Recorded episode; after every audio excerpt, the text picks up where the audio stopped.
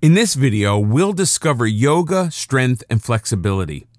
Strength training, usually in the form of lifting weights or CrossFit, has been gaining popularity. Women, especially, are appreciating a more toned, muscled, and strong body.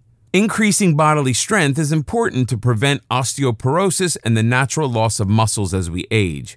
Strong muscles help keep joints healthy and prevent injuries. While the benefits of strength training are clear, some people question whether practicing yoga counts towards increasing strength and muscles. This may be especially the case for athletic males who view yoga as a girly activity. But can yoga really build strength and muscles? It depends on the type of yoga you practice. Certain types of yoga are deliberately gentle. Restorative yoga falls into that category. This doesn't make them any less effective, it merely means more people, especially older ones, can enjoy yoga's benefits. As we've discussed, yoga is for everyone. However, there are yoga exercises that are demanding and challenging and would be difficult even for a strong male. Poses such as planks and warrior require support of the entire body and will certainly develop muscles and strength. These poses strengthen the entire body, not just specific muscles that would get a workout during weightlifting. These poses can be done with small hand weights for maximum results. Thus, yoga can be better at building strength than some other forms of exercises. Ashtanga and Vinyasa yoga can increase strength through greater repetition of poses, especially in the upper body region and legs. In addition, holding poses for a longer period of time, such as up to two minutes per pose, is a terrific muscle enhancer.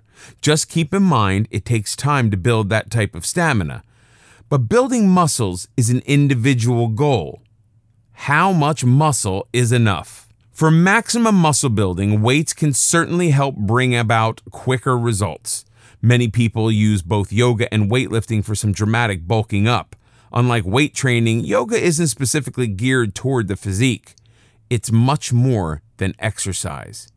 With weightlifting, you could build muscles indefinitely by simply adding additional weights. If you wish, you can build isolated muscles such as your thighs into the size of a tree trunk. With yoga, you build strength in a more balanced way as all muscles, big and small, are built up. The emphasis is on strength rather than bulk. Your body becomes more resilient and allows you to use that strength in all physical activities such as lifting, twisting, and bending. Instead of a more muscular person, you become a stronger individual. You can incorporate other exercises into your yoga program, but yoga itself, when practiced regularly, will continue to improve your body and add strength and flexibility. Yoga stretches are widely known for improving flexibility. Flexibility and balance become especially important as we age and become vulnerable to injuries. Many people believe that you need to be flexible before starting yoga practice, but the opposite is true. You can begin yoga in any physical condition and keep improving your flexibility. There are three specific areas of the body that are frequently tight the hips, shoulders, and the hamstrings. We spend a lot of our time inactive and sitting, and these muscles can become quite inflexible through non use. Daily yoga stretches will increase your flexibility tremendously as you provide these muscle groups with a real workout. As always, don't stretch your muscles to the point of pain. Stretch to the limit of your own comfort, and you will soon see the results. Now, let's discuss another muscle that can be inflexible, namely the brain. Yes, the brain is indeed a muscle. If you have rigid attitudes, such as that things should be done only one way, you are limiting your mental power. Perhaps your mind is frequently made up about certain issues and you see no reason to explore them further. The purpose of yoga is to unleash your mental powers. It involves change in all areas of your life. Yoga is a huge four letter word.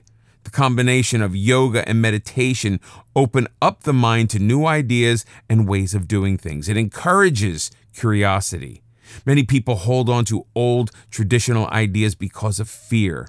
Yoga is meant to alleviate that fear and open up new life enhancing possibilities.